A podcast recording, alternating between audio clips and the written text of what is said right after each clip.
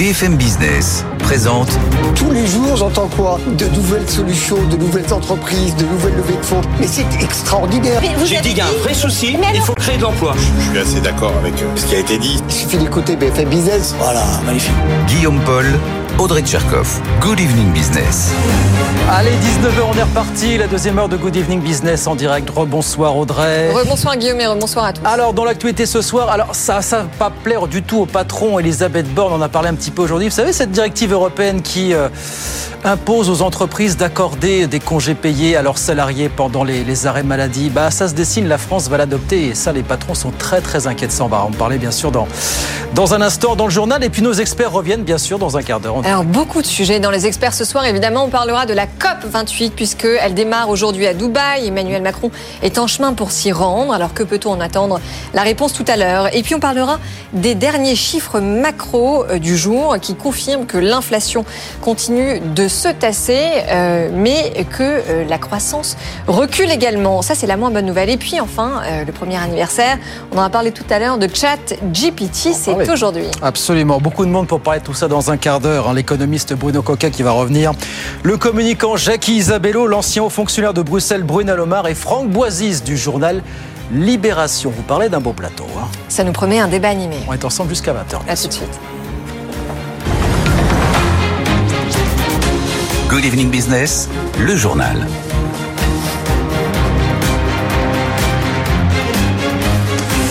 D'abord, ce gros mouvement dans la grande distribution, qui n'est pour l'instant qu'une rumeur, mais enfin qui se confirme quand même, qui nous a même été confirmé par Serge Papin, administrateur d'Auchan Retail France. Oui, Auchan et Intermarché ont bien noué une alliance pour essayer de mettre la main sur tous les hyper et supermarchés de Casino. Écoutez euh, Serge Papin tout à l'heure sur BFM Business. Ce qui est intéressant, je trouve, c'est que il y a une communauté de partage, parce qu'on a une enseigne qui a un savoir-faire sur l'hypermarché et une enseigne qui a un savoir-faire sur le supermarché. Donc il y a un partage de, de valeurs communes aussi. Donc je trouve que c'est intéressant parce que ça permet aussi de sauvegarder l'emploi.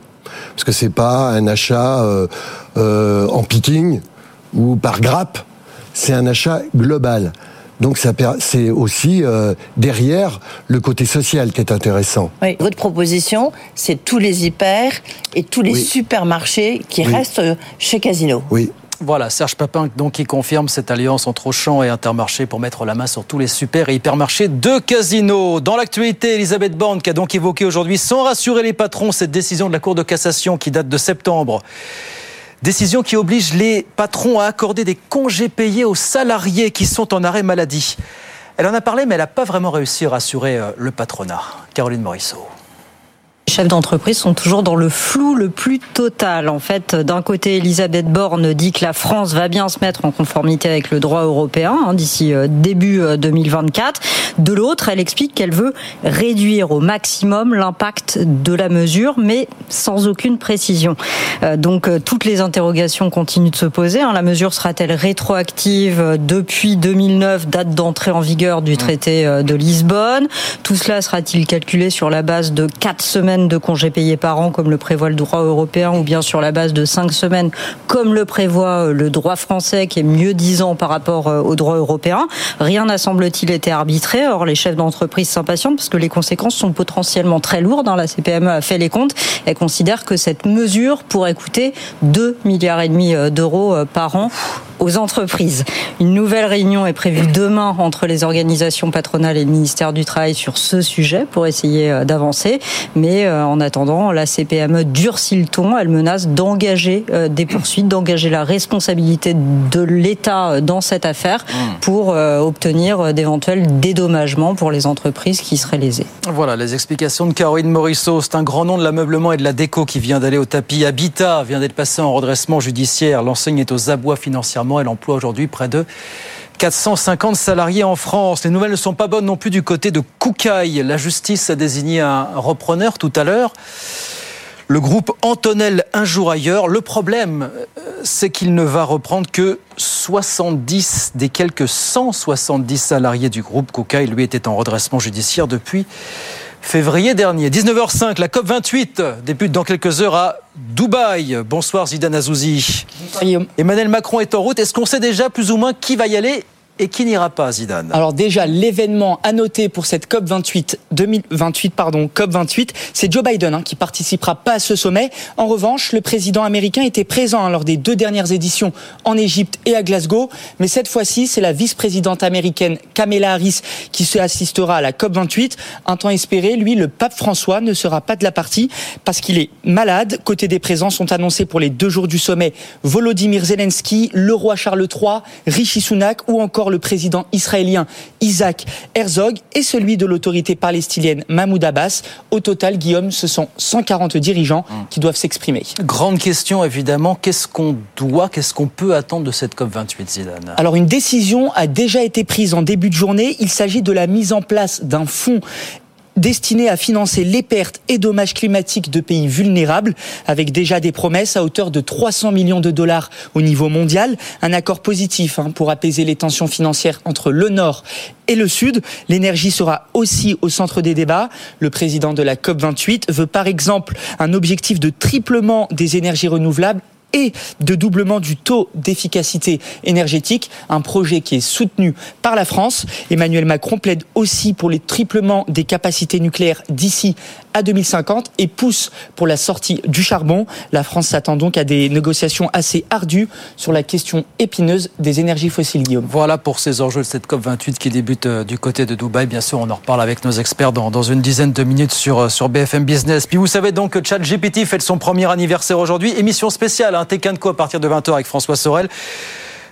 En attendant, on vous a compilé là, allez, trois patrons d'entreprises qui, en 20 secondes chacun, nous expliquent ce que l'arrivée de ChatGPT a changé dans leur entreprise depuis, euh, depuis un an. Écoutez. Randstad, nous avons en production une IA générative qui est l'assistant à la création d'annonces pour nos consultants. Et cette IA générative, en fait, elle va aider le consultant à être extrêmement complet et qualitatif sur sa création d'annonces et va aussi, en fait, lui permettre des gains de temps qui sont extrêmement substantiels puisque la création d'une annonce, c'était 20 minutes et on est passé à 5 minutes. Chez Seat Partners, on a lancé, euh, il y a maintenant presque un an, Seat GPT, euh, qui est une infrastructure qui reprend euh, euh différents euh, langages et euh, nous avons aujourd'hui euh, plus de 1000 utilisateurs. Nous avons déjà réalisé plus de 1500 projets sur cette infrastructure. Chez BCG, un an après, on dresse un, un bilan qui est très positif. On a déployé, nous, en interne, sur certaines de nos fonctions, euh, le marketing ou la finance, les RH, des outils de d'IA générative. Et c'est aussi une activité très importante euh, auprès de nos clients. On est engagé auprès de plus de 2000 clients sur des sujets OpenAI avec euh, de grosses réalisations dans tous les secteurs. Voilà, trois patrons trois retours d'expérience. Ils ont adopté ChatGPT euh, depuis un an. Dans l'ordre, c'était Christophe Montagnon chez Randstad France, Mathieu Courtecuisse chez SIA Partners et Sylvain Duranton chez BCGX. On reparle bien sûr de Tekanko euh, dans Tekanko à 20h du premier anniversaire de ChatGPT. 19h09 on retourne sur les marchés en attendant. Je vous rappelle la clôture à la Bourse de Paris ce soir. Petite hausse pour cette dernière séance du mois de novembre, plus 0,59%, 7310 points ce soir à la clôture. Bonsoir Étienne Braque. Bonsoir Guillaume. Comment ça se passe à Wall Street pendant ce temps Étienne? C'est un petit peu plus mitigé pour cette dernière séance du mois de novembre avec un indice Dow Jones qui gagne 0,7%, 35 671 points, mais le S&P lui perd 0,2%, 4540. Le Nasdaq de son côté perd de son côté donc 0, 0,8%. Vous savez, en bourse, on achète les rumeurs, on vend la nouvelle. Avec cette inflation qui a été publiée tout à l'heure aux États-Unis, très bonne nouvelle. Hein L'inflation qui est au plus bas depuis 2021 aux États-Unis, 3% sur un an au mois de octobre, après 3,4% euh, en septembre. Vous en avez parlé tout à l'heure. En, euh, en zone euro également, on a une inflation qui est sur euh, des plus bas de 2021, 2,4% au mois de novembre. Mine de rien, on va vers l'objectif des banquiers centraux avec des marchés qui s'attendent toujours à des baisses de taux l'année prochaine. À noter que vous avez beaucoup de mouvements sur euh, les cours du pétrole qui sont en repli. Il y a une heure, il perdait 3%. Désormais, c'est une baisse de 1,5% euh, pour euh, le baril de Brent aux alentours des 80 dollars avec finalement l'OPEP Plus qui n'a pas réussi à trouver une décision commune. Donc chaque pays annonce séparément ses baisses de, production. C'est assez rare quand même, hein, les membres de l'OPEP Plus qui n'arrivent pas à trouver une décision commune. Donc par rapport à cela, vous avez beaucoup de volatilité sur les cours du pétrole. Et puis s'il y a une valeur aujourd'hui à retenir à Wall Street, c'est Salesforce qui gagne un peu plus de 6%, qui revoit là-haut ses objectifs. Salesforce, vous savez, on est dans le secteur des, logiciels, hein, logiciels B2B, euh, relations clients. Eh bien, vous avez un, groupe euh, qui se se porte plutôt bien, plus 70% depuis le début de l'année pour cette valeur. Le tout donc à 1h30, même pas, 1h40, 1h50 de la clôture à Wall Street qui va clôturer un très beau mois de novembre avec des gains compris entre 7 et 11% pour les trois indices américains. Et ben voilà pour cette dernière séance du mois du côté de Wall Street. Merci beaucoup Étienne. 19h11, on revient dans un instant avec Audrey Tcherkov et nos experts. Beaucoup de choses ce soir encore. La COP 28, que faut-il en attendre? Le premier anniversaire de ChatGPT, que faut-il attendre pour les prochains mois, les prochaines années? Puis tous ces indicateurs macro qui sont tombés en France aujourd'hui, pas terribles globalement. Attention, demain, Standard Poor's doit s'exprimer après la clôture des marchés financiers sur la nette française. A tout de suite. BFM Business présente Good Evening Business, les experts du soir. 19h15 sur BFM Business. On va tout de suite parler de la COP puisque ça y est, elle démarre et c'est à Dubaï. Bruno Coquet, vous êtes resté avec nous.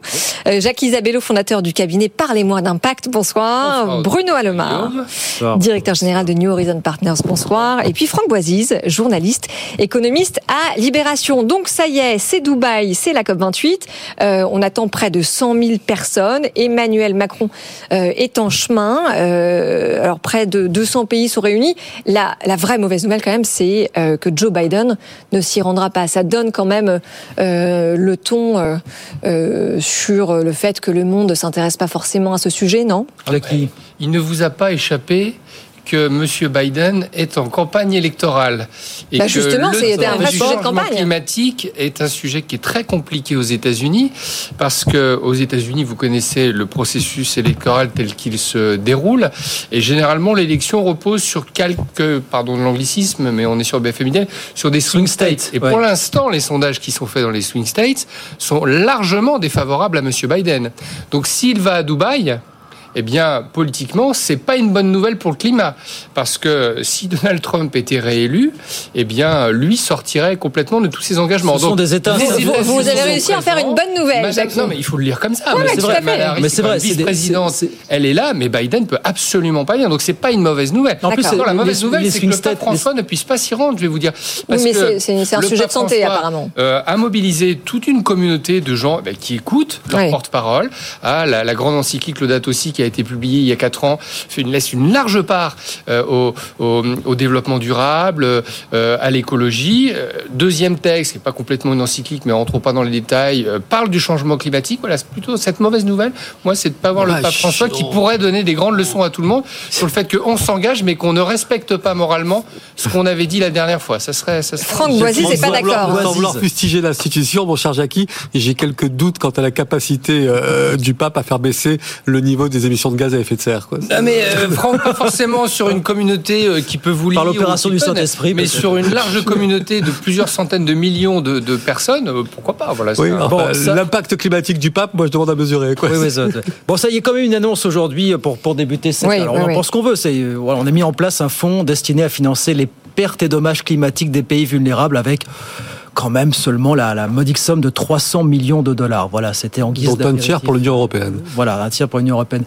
Bruno Lomar, qu'est-ce que vous attendez de cette COP 28, vous, peut-être plus que les autres? Le fait que ça se déroule à Dubaï, voilà, c'est un sujet qu'on a pas mal traité ici, un de ces États dont on dit qu'ils seront les game changers de la transition énergétique. Est-ce que paradoxalement, ça peut faire émerger quelque chose euh, pour vous? Ben, On va voir. Ce qui est, ce qui est sûr, c'est que euh, là, Paris, c'était COP 21 de mémoire. Oui. Euh, comment dire, ça a été comme une espèce de festival, euh, de feux d'artifice, et on a toujours tendance à, à, croire que les choses se font très vite. On parle de choses qui vont se faire sur 50 ans ou un siècle. On a, on a mis euh, on a fait des fossiles. Pourquoi depuis deux siècles Parce que c'était facile à faire. Donc on est forcément toujours déçu. Moi, j'ai l'impression que euh, il y a déjà une espèce de typologie des COP. Les COP où on va décider de quelque chose et les COP où on se réunit parce qu'il faut montrer qu'il y a un, chemin, etc. Bon, apparemment, c'est plutôt c'est plutôt celle-là. Euh, le, ce qui m'intéresse plus, moi, c'est ce que va faire l'Union européenne.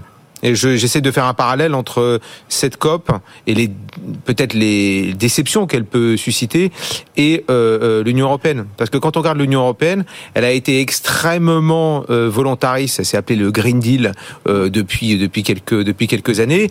Et puis là aussi, euh, c'est un peu euh, patatras. Bah, ça se délite. On l'a bien vu sur le sujet des pesticides. Hein. Voilà. Et puis celui qui portait le Green Deal, c'était Monsieur Timmermans. Ouais. Je crois qu'il s'est passé quelque chose qui va pas tout à fait dans le sens de l'écologie. Il y a pas très longtemps, quoi qu'on en pense au fond d'ailleurs, au, au, aux, aux Pays-Bas. Pays Donc tout ça, ça a un côté. Euh, il était candidat législatif aux Pays-Bas, voilà. Oui, et puis il a perdu. Il a perdu. Voilà. Et Monsieur Wilder, c'est pas tout à fait du, du même euh, du même du même parti et de la même idée. Et je crois que j'ai dit un jour sur ce plateau que la prochaine euh, euh, la prochaine Commission européenne, le prochain mandat parlement, du prochain Parlement européen, ça serait un petit peu retour au réel sur euh, toutes les questions euh, toutes les questions écologiques. Alors après, on peut regarder vers à moitié vide ou vers à moitié plein. Soit on se dit tout ça c'est n'importe quoi, ça va pas assez vite, etc., etc. Soit on essaye d'être un peu responsable. Et... Franck. Qu'on en, juge sur deux dernières décisions européennes qui me semblent aller à l'inverse de d'une plus-value environnementale. Effectivement, la décision sur le glyphosate, c'est-à-dire l'autorisation sur 10 ans euh, qui est renouvelée. Première mauvaise nouvelle. Deuxième mauvaise nouvelle euh, en matière d'émissions de polluants automobiles, on examine la fameuse norme Euro 7 et on sait qu'elle a été pas mal vidée de sa substance euh, sous l'impact du lobbying automobile. Il y avait un espoir sur une norme en matière d'émissions de polluants automobiles plus sévère que ce qu'elle n'est finalement présentée au Parlement. Donc coup sur coup, on a quand même deux mauvaises nouvelles sur le plan européen. Après, à Dubaï, il y a une question qui se pose, me semble-t-il, finalement peut-être assez synthétique, c'est comment on peut d'un côté prendre des engagements au niveau interétatique, quand de l'autre, la mesure que l'on a du côté des producteurs euh, d'hydrocarbures notamment, euh, montre qu'ils sont tous sur des courbes de progression. Oui, hausse. exactement. Total Énergie en premier. Oui, Comment, oui. comment résout-on ce hiatus Total Energy va vous expliquer ce qu'on raconte depuis des semaines. Parole portée souvent par Emmanuel Le Chypre hein, sur ce plateau qu'on ne peut pas, dans un premier temps, voire un second temps, se passer des énergies fossiles. Voilà, et qui va Ah non, il falloir- s'agit pas de s'en On parle d'une transition. Voilà, c'est toujours ce que, que nous pour dit autant Emmanuel la Le Chypre, production doit être toujours sur une courbe ascendante? Non mais attendez, je, rappelle juste quelques chiffres. On a franchi le stade des 2 degrés de réchauffement climatique le 17 novembre dernier. Bien en avance, Audrey. Première mondiale, voilà. Euh, le mois de juillet dernier, je vous rappelle aussi que c'était le plus chaud jamais enregistré sur la planète. Euh, il y a quelques, quelques semaines, au Brésil, il a fait 59 degrés. Ce n'est pas l'été au Brésil. En ce moment, c'est le printemps. 59 degrés, c'est la sensation de vivre dans un four. Ce que je veux dire par là, c'est que toutes ces annonces invraisemblables deviennent la norme. Et on euh, commence à trouver aussi normal que finalement la COP soit confiée euh, au président de la compagnie pétrolière du pays qui l'accueille. Cette COP, euh, et je pense que notre naïveté finira par nous tuer, parce que si on fait confiance aux pétroliers pour nous sortir du pétrole, on n'y arrivera jamais. Bruno Coquet, est-ce qu'on peut faire sans les pétroliers Voilà. c'est, euh, je- Le point, je suis d'accord quand même avec Audrey. Il faut rappeler quand même que, euh, moi, je pense qu'il y a une bonne nouvelle, c'est qu'il y a une prise de conscience que plus personne ne remet en cause.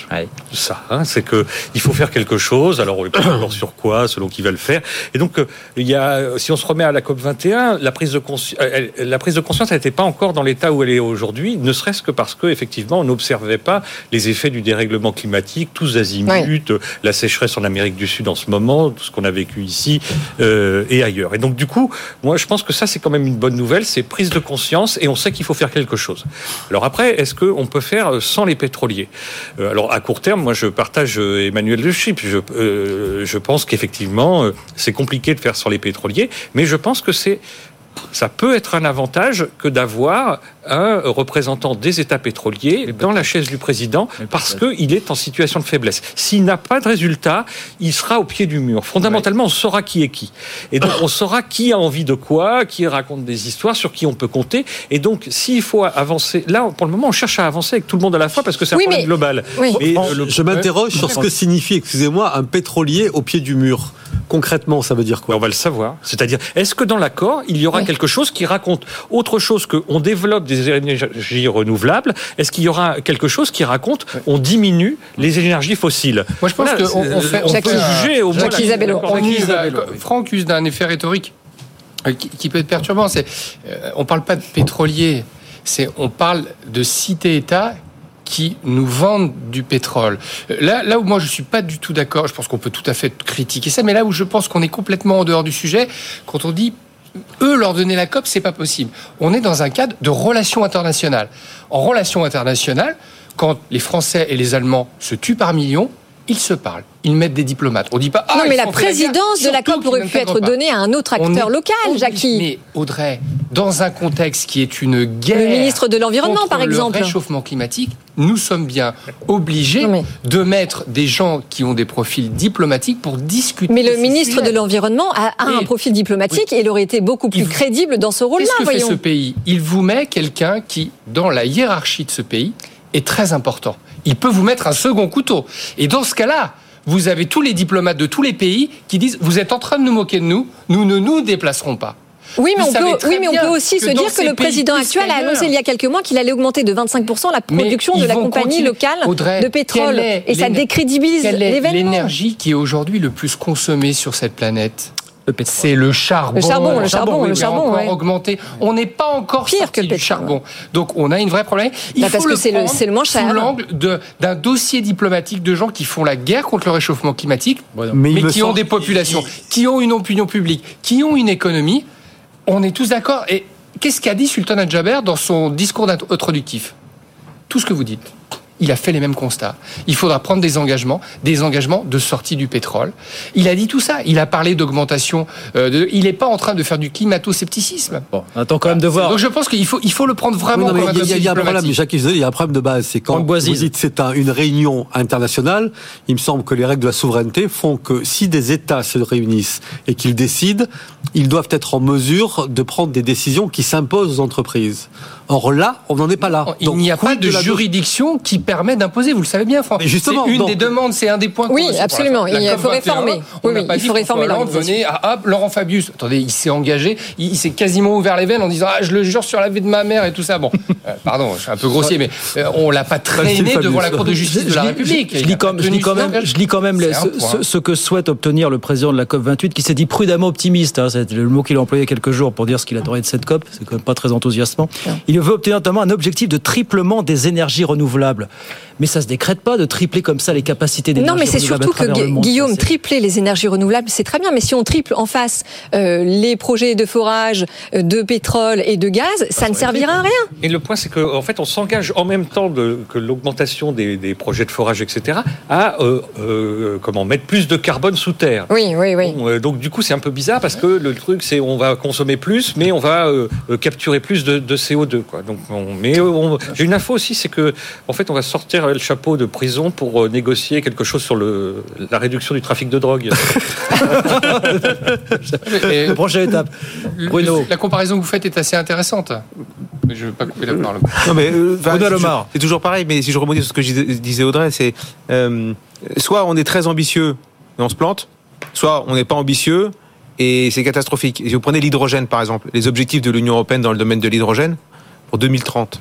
Aujourd'hui, on est à 0,2%. Je n'ai pas de la cuistrerie, j'ai fait le calcul avec quelqu'un aujourd'hui. On est à 0,2% de la capacité installée qu'on veut en 2030. Alors qu'est-ce qu'on va faire? Qui prendra la responsabilité de dire, dans la prochaine commission, par exemple, eh ben, vous savez quoi? En fait, l'objectif, il était réalisable et en fait on va le diviser par deux. C'est pas possible. Et ce sur quoi on est en train de et on en parle aussi, on, on parle des pays du sud, mais on parle des populations, on parle de l'économie.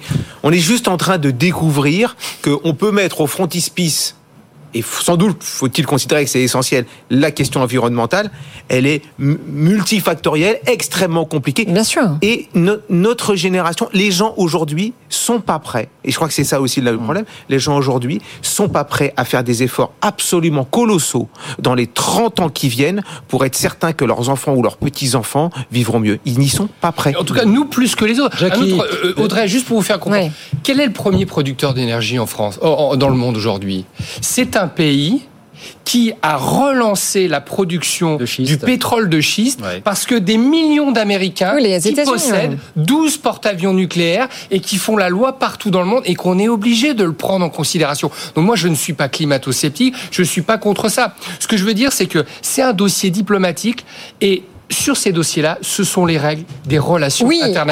absolument, mais je comprends bien, et mais pas moi, les règles des ONG qui Je comprends bien. sauver nos enfants. Mais ce on est que, tous ce d'accord. que, ce C'est que je veux que dire aussi, c'est que si on ne réforme pas euh, la manière dont ces organisations-là travaillent, on n'y arrivera jamais parce qu'elles ne sont plus crédibles. En 2009, à Copenhague, un accord un peu similaire à celui d'aujourd'hui, un peu plus ambitieux, avait été signé. Les pays riches s'étaient engagés, en- engagés à donner 100 milliards d'euros par an aux pays les plus pauvres, justement pour compenser les dommages liés à leurs émissions de carbone. Ça n'a jamais seul- été respecté. Pourquoi? Parce que c'était exemple de parce que multilatéralisme. c'était signé sur la base de euh, contributions euh, volontaires.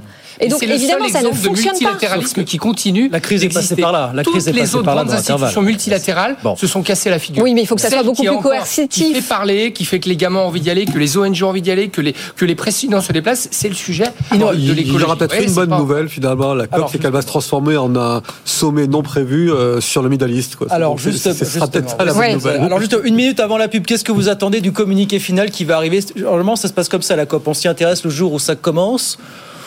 On oublie et puis on revient, ça redevient médiatique le jour, les heures qui précèdent euh, la publication du communiqué final. Qu'est-ce que vous attendez? Quelque chose? Il y aura des choses sur Un les énergies vertes, c'est Ouais. sûr. Oui. Euh, Après, le, le- le point de Quelque chose de vraiment contraignant ou pas fixation, c'est qu'est-ce qu'on dit sur les émissions euh, venant des énergies fossiles. Ah oui. Voilà, c'est ça le, le point. Qu'est-ce qu'on attend Ben, On attend que effectivement tout le monde s'engage à ce que ça baisse avec des objectifs et un calendrier. Ah oui, non, mais ça, c'est- on sait qu'on n'aura pas tout on- ça. on s'attend, mais nous 10 n'aurons pas. C'est-à-dire 10 que chacun, li- 10 secondes chacun, qu'est-ce que vous attendez Voilà. Un, euh, hypothèse zéro progression sur euh, les émissions d'hydrocarbures. Bien, Enfin, la des production clauses de revoyure et, et des choses qui font que si jamais la Cour de justice de l'Union européenne veut attaquer des États comme c'est le cas, elle peut condamner parce qu'on a pris des engagements et qu'on ne les a pas tenus. Communiqué de vos rêves, Bruno Alomar, dans 10 jours. Ah Non, pas me communiquer de mes rêves. Moi, je rêve pas de ça. Je, je pense que je pense que ça sera comme un communiqué du Conseil européen. Il y aura à boire et à manger pour tout le monde. Et la question, c'est qu'est-ce qu'on fait vraiment après. Et je crains bien de rêver quand même. Oui, Ouais, alors c'est rêver, c'est, Audrey. euh, vital de rêver, donc je vais rêver un peu. Euh, Moi, je dirais que l'objectif principal, ça serait que les compagnies pétrolières qui sont censées réduire de 60% leur production euh, d'énergie fossile s'y engagent réellement. Allez, rêvons un peu cette COP28 qui débute donc Avec du un malus à la clé. Avec un malus à la clé, exactement. C'est pas mal ça. 19h30 sur BFM Business. BFM Business présente Good Evening Business, les experts du soir. Allez, on va tout de suite parler du premier anniversaire de ChatGPT. Ça y est, euh, un an aujourd'hui. On en parle avec Bruno Coquille, Jacques Isabello, Bruno Alomar et Franck Boisiz. Alors, euh, ça y est, premier anniversaire, une véritable révolution hein, de- dans le domaine de l'IA, Guillaume. Qu'est-ce qu'on n'a pas lu, entendu depuis ce matin pour euh, sujet de cet anniversaire, l'arrivée de ChatGPT? Bah, il y avait notamment, tiens, regardez si vous nous suivez à la télévision, cette tribune ce matin dans le Figaro de Laurent Alexandre et l'économiste Olivier Babot, intitulée tout simplement Anniversaire de ChatGPT, le 21e siècle est né le 30 novembre 2022. Voilà ce qu'ils écrivent. L'arrivée de ChatGPT a marqué le début d'un cycle d'innovation sans précédent, d'un bouleversement anthropologique majeur. Rien que cela. Est-ce que vous êtes d'accord avec euh, ce que disent ces messieurs Alexandre euh, et Babo fondamentalement?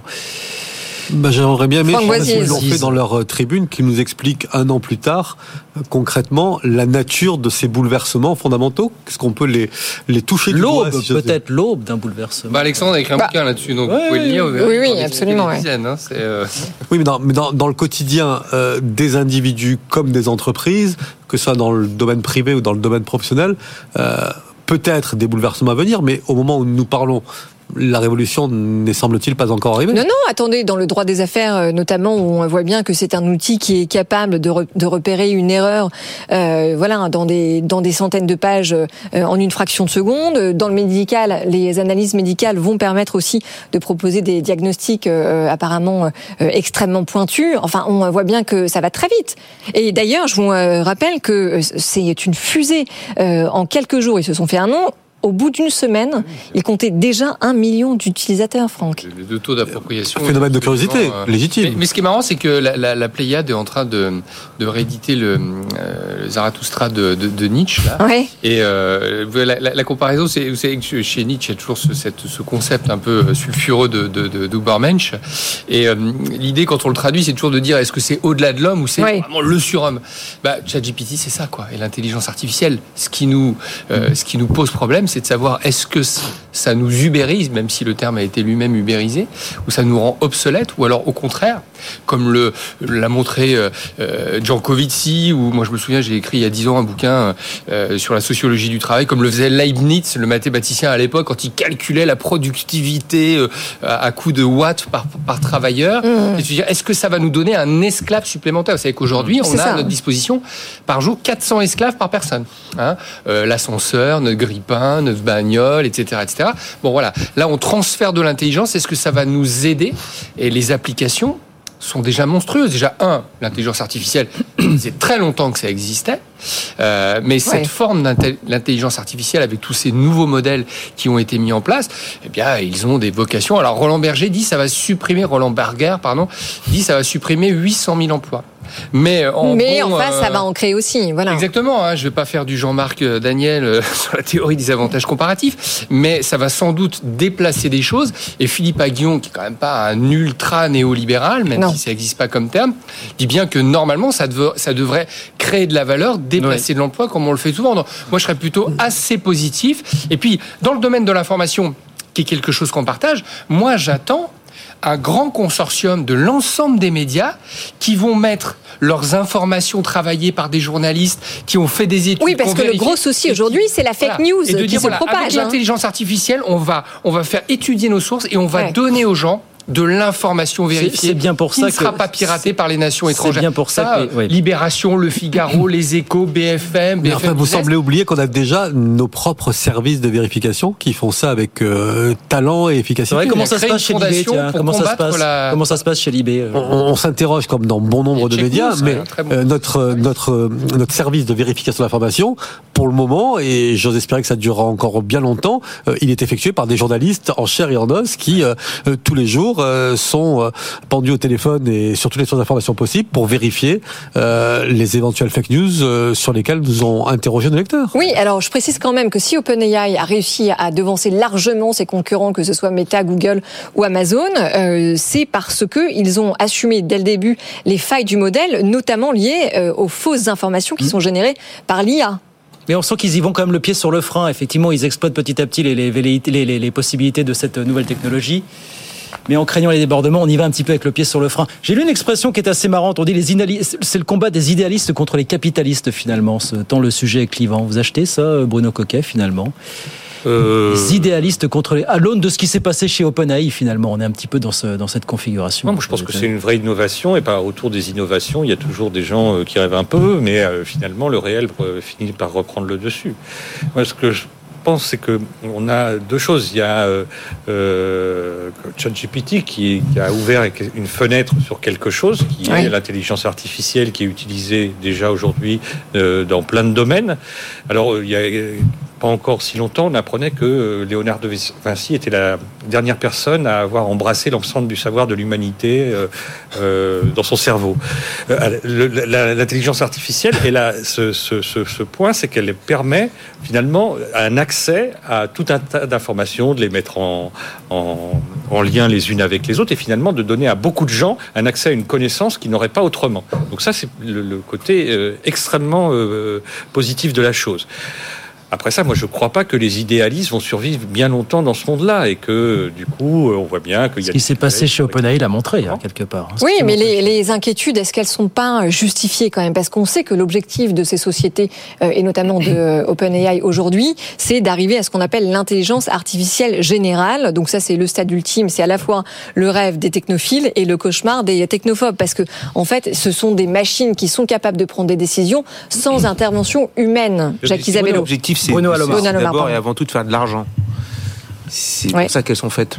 Ensuite, euh, moi, je suis assez d'accord avec ce qui a été dit. Euh, moi, on m'a traité beaucoup de ringard parce que j'étais pas sur ChatGPT, mais j'ai du mal à voir encore les. Et vous vivez fait. très bien tous les jours. hein. Je vis très bien pour l'instant. Peut-être que si on rentrait euh, l'équation comment faire une COP euh, 28 qui marche, on aurait une réponse intelligente. On aurait dû essayer ce soir, oui. Mais voilà. Euh, non, juste une, une ou deux, une ou deux réflexions parce que je suis peut-être un peu l'européen de l'étape. Euh, ce que j'observe, c'est que euh, tout ça vient des États-Unis, Ouais. comme d'habitude, et vient pas d'Europe. Euh, Enfin, on a quelque chose qui s'appelle Mistral en, en France. hein. Oui, on fera l'anniversaire de Mistral, mais on parle de ChatGPT aujourd'hui. Ah oui, mais vous êtes en train de comparer avec les acteurs Tant que c'est pas européens. l'oraison funèbre. Ça vient, ça vient des États-Unis. Donc, ça, premièrement, c'est voilà. Euh, je- et la deuxième chose, c'est du coup, qu'est-ce que nous on fait les Européens? Et je trouve que c'est assez intéressant parce que depuis depuis presque dix ans que l'Union européenne n'a de cesse de faire la guerre au numérique américain, ça n'a Oui. pas commencé du tout avec cette commission, ça a commencé euh, avant. Euh, Il y a toujours une idée qui est assez logique, qui est l'idée européenne. On va bâtir plein de normes, et puis comme ça, tout ça ira mieux. Et je trouve intéressant de voir que, d'abord, ça n'a pas marché. Premièrement. La preuve.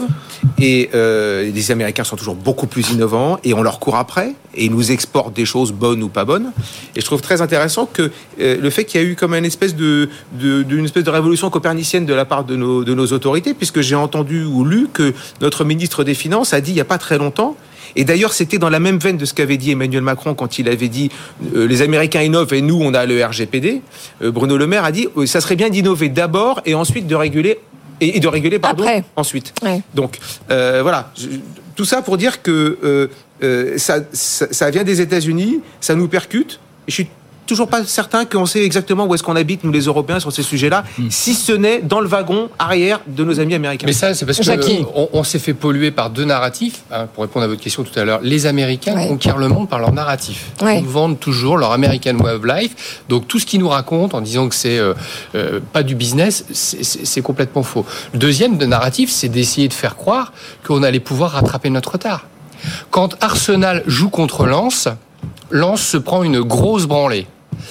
Arsenal, c'est Microsoft, c'est toute la cybernétique qui a été créée aux États-Unis, c'est toute la Silicon Valley, tous les grands joueurs de football, de l'informatique, de l'intelligence artificielle, tous ces ingénieurs, ils sont aux États-Unis. Mais donc vous nous dites que la bataille- que la bataille est perdue d'avance. La taille de marché, la bataille est perdue d'avance dans tous ces domaines-là. Alors on va avoir quelques entreprises. En marketing digital, on est très bon. Regardez ce matin, EY sort une étude, rappelle tous les grands champions. On va avoir quelque chose. Mais d'expliquer, parce que vous avez encore des ministres qui viennent dire publiquement qu'on peut créer un cloud européen. Non mais de qui se moque-t-on? C'est comme si moi je sortais et que je disais je vais faire BFM et BFM Business tout seul avec mon smartphone. Vous vous direz écoute, Pourquoi? Attendez, et, expliquez-nous pourquoi, pourquoi, est-ce que ça ne marchera jamais Bah, ce que européen? Ils ont tous les bons ingénieurs, parce qu'ils ont la profondeur de marché, parce qu'ils ont les monstrueux capitaux, parce qu'ils ont 50 Non mais d'accord, les. États-Unis, d'accord, mais pourquoi un cloud européen ne pourrait euh, pas marcher? Mais parce que tout, pour tout ça, parce qu'un cloud, c'est pas juste. Bah, on, deux on- on a une taille de marché intéressante, on a des euh, techniciens euh, qui sont très très avancés en Et Europe on le aussi. sait pas. Alors on a OVH. Ouf, aidons-le, sauvons-le, aidons-le à grandir. Mais euh, force est de constater que nous n'y arrivons pas. Il y a quand même dans des business, Audrey, enfin, on connaît l'économie ici. On sait très bien que euh, quand certains acteurs euh, ont acquis une taille suffisante pour empêcher les autres de rentrer, on sait très bien que ça se passe. L'Europe a été créée justement pour éviter. Oui, mais parfois ce sont les plus petits acteurs qui réussissent à disrupter les plus gros marchés. Vous le savez mieux que moi, Jackie. Eh bien, écoutez, euh, Enfin, Ah, il me semble, il y a Boisier, 30 Pierre, on ans, euh, il y avait une entreprise dominante qui s'appelait Boeing, et puis à la grande surprise de tout le monde, euh, quelques Ben, ingénieurs voilà. un peu fous à Toulouse euh, se sont dit on va faire des avions, c'est aujourd'hui le deuxième constructeur mondial. Donc, the first take all dans l'Internet, je veux bien, les GAFAM sont effectivement d'essence américaine euh, pour chacun d'entre eux. Pour autant, est-ce que ils ont complètement tendu la pelouse, il ne restera rien derrière Bon. Peut-être un petit peu pessimiste pour le moment. Allez, on va faire un grand écart euh, de chat GPT. Bruno Le Maire, vous voyez, un petit peu est en France. Hein. Non, maintenant on dit Bruno a dit. Bruno Le Maire, on dit Bruno a dit. Comme ça. Bruno Le Maire satisfait ce matin, alors pas de tous les chiffres, mais enfin de ce chiffre quand même qui euh, nous dit que le PIB français a en fin de compte reculé, ça c'était moins souriant, de 0,1% sur le troisième trimestre, donc juillet, août, septembre, alors qu'on avait fait plus 0,6 au trimestre précédent. Oui, alors il y a quand même une bonne nouvelle, hein, c'est que l'inflation, elle, elle continue euh, de refluer. On est redescendu à 3,4% désormais sur un an. Bruno Le Maire s'en félicitait ce matin. J'ai dit aux Français que nous maîtriserions l'inflation. Je vous confirme que nous serons sous 4% de taux d'inflation en 2023. C'est un vrai succès d'avoir réussi à maîtriser l'inflation qui pénalise les plus modestes en deux ans, là il a fallu dix ans dans les années 70. Moi, je continuerai à livrer ce combat. Les résultats sont là, sans doute pas sur tous les produits, mais globalement, l'inflation aujourd'hui, elle est vaincue. Ce qui ne fera pas baisser tout de suite les prix alimentaires. hein. Non, il avait commencé en en effet par dire qu'on arriverait à, Bruno, à 2%. l'année, on commentait les déclarations. D'inflation? Oui, Ouais. qui reviendrait sur, vers les 2% à la fin de l'année. Voilà, c'était pas 4. Oui, enfin, on est à 2,4 Franck. dans la zone euro, donc euh, il n'y a pas de quoi se, L'inflation, oui. se glorifier. Hein. Ça se refroidit. Voilà. C'est normal, ça se refroidit. Le- les taux d'intérêt euh, qui ont augmenté fort produisent leur effet. Il n'y a pas, il y a pas de miracle. hein. Il y a un moment donné, euh, c'est fait pour ralentir l'économie, pour lutter contre l'inflation. Ça ralentit l'économie, l'inflation diminue, en plus aidée par le pétrole, etc. Oui, oui. On fait, on a fait le choix de prioritairement terrasser l'inflation. Alors voilà, on peut, on peut quand même se satisfaire. Parce que... Non, mais c'est logique. Oui, c'est logique, mais c'est complètement logique. pas logique, c'était d'annoncer euh, pour l'année prochaine une reprise de la croissance à 4%, de dire, euh, ben voilà, on n'a pas de problème euh, sur rien, budgétaire, etc. Et d'annoncer Oui. que un avenir rose. Ça, c'était pas logique. Le, le- le ralentissement, il était attendu par à peu près tout le monde. Euh, il se produit dans la mesure où à peu près tous les analystes l'attendaient. Bon, Le, le consensus, il n'est pas très très euh, euh, large. hein. Le- tout le monde est à peu près d'accord, à la fois sur la dynamique et sur la chronique de, de, de, de ralentissement. Et donc, euh, Oui. on y est. Alors ceci dit, euh, on dit au revoir à l'inflation pour dire bonjour à la récession, parce que l'INSEE qui, nous- qui nous annonçait une croissance euh, faible revient sur ses prévisions et nous annonce finalement que l'activité a basculé dans le rouge au troisième trimestre. Donc, ça y est, Mais c'est on y est, exactement ce Bruno que- Le Maire Enfin, D'abord, peut-être qu'il faudrait ra- rappeler pour ceux qui nous écoutent, le, nous avons fait reculer l'inflation. Euh, c'est pas nous, c'est la Banque centrale européenne. Nous sommes un parmi 20 et on n'a pas plus de voix au chapitre comme gouverneur de la Banque de France que comme gouverneur de euh, Malte. Il faut peut-être rappeler cette, chose. Oui, mais Bruno Le Maire, il va vous mettre en avant le trimestre anti-inflation, etc., etc. Enfin, voilà, quoi. Vous voyez, c'est- Ah, le panier anti-inflation. Oui, il nous, nous expliquait en 2019 qu'il serait jamais le ministre de personne euh, et surtout pas de François Fillon. Donc euh, bon, bref, Euh, on pourrait continuer comme ça très longtemps.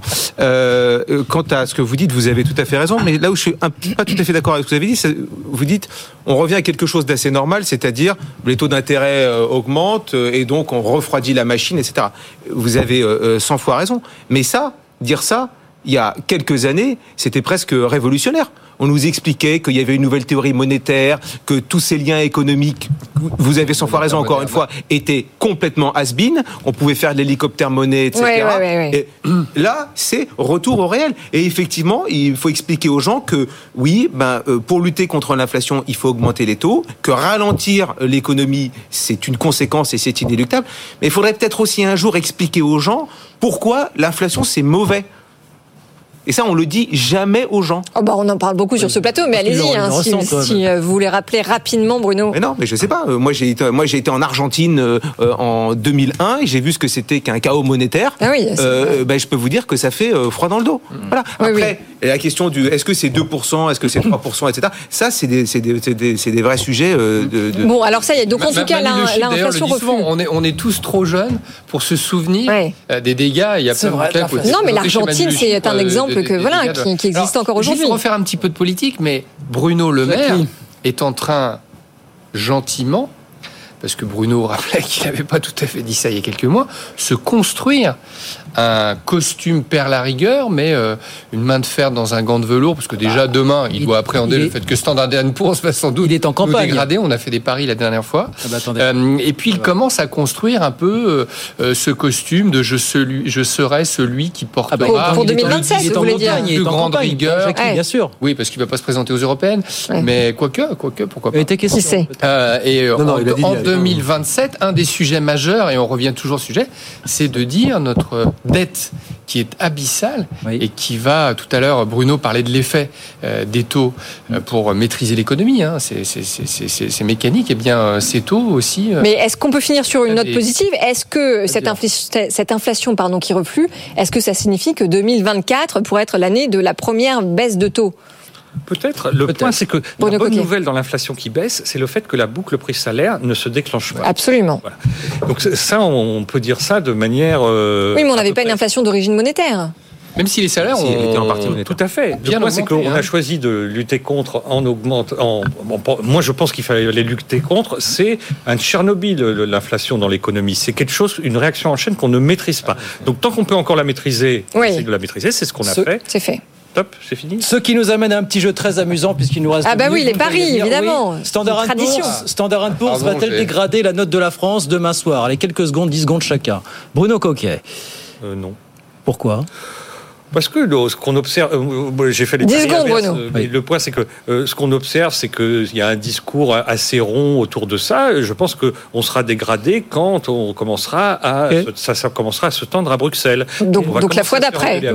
fois Dans 6 mois. Franck Framboisise. Euh, oui, dégradation, parce que la dernière fois, si on l'attendait, ça n'a pas été le cas. Ah bah oui, mais bon, il y a des, des bonnes séries parfois. C'est pas parce que ça.